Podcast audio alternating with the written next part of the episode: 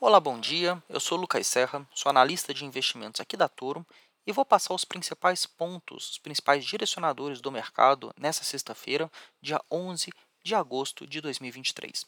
Começando pelo Ibovespa, a gente observa que o Ibov vem negociando próximo da estabilidade com uma alta de 0,11%, cotado a 118.476 pontos nesse momento.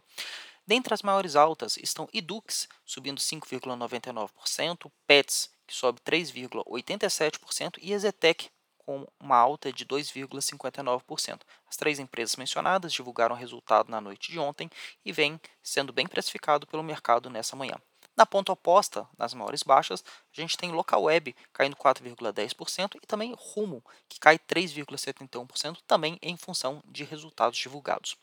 Dólar futuro negociando também próximo à estabilidade, com uma leve alta de 0,09%, no contrato mais líquido cotado nesse momento a 4.917 pontos.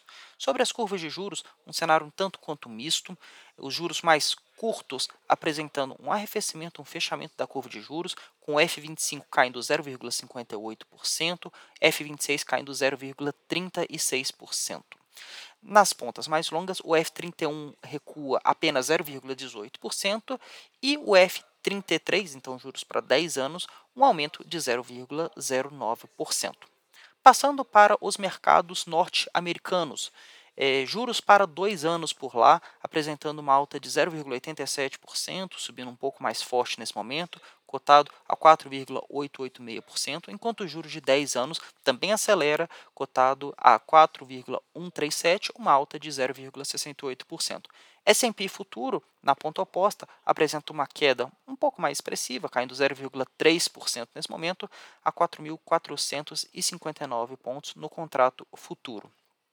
A respeito das commodities, petróleo Brent acelerando 0,25%, cotado a 86 dólares e 62 cents o barril.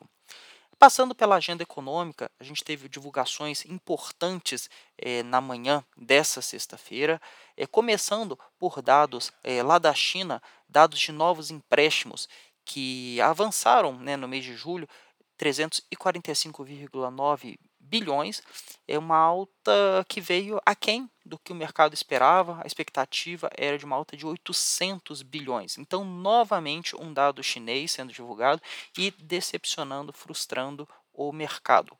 Aqui no Brasil, às 9 da manhã, a gente teve a divulgação do IPCA, principal índice de inflação é, aqui no Brasil, que em termos mensais avançou 0,12%, acima das expectativas em termos mensais, que era de 0,07%, e no acumulado dos últimos 12 meses, IPCA batendo em 3,99%, quase 4%, vindo também acima das expectativas, que eram de 3,93%, e também acima logicamente, do último dado que foi divulgado, que foi de 3,16%. Então a gente começa a ver esse movimento de aceleração da inflação agora no segundo semestre, o que deve se mostrar um tanto quanto resiliente frente aos dados históricos que a gente já vem acompanhando nessa janela móvel de 12 meses. Às 9h30, a gente também teve um dado importante lá nos Estados Unidos, que foi o IPP, índice de preços ao produtor, avançando em termos anuais 0,8% no mês de julho, né? é acima das expectativas que eram de 0,7% e também acima do último dado que foi divulgado, no, é, referente ao mês de junho, que apresentava um aumento de 0,2%. Então, o IPP é, mais forte é, lá nos Estados Unidos contribui justamente para esse movimento por lá de juros para cima e S&P para baixo. Lembrando que índice de preços ao produtor é utilizado pelo mercado também como uma proxy da inflação futura, uma vez que essa inflação ao produtor ela é repassada ao longo da cadeia e chega daqui a alguns meses, né, com um certo delay, até os consumidores. Então, esses foram os principais direcionadores do mercado nessa sexta-feira. Eu sou Lucas Serra, aqui da Torre Investimentos, e precisando, conte com a gente. Muito obrigado e ótimos investimentos.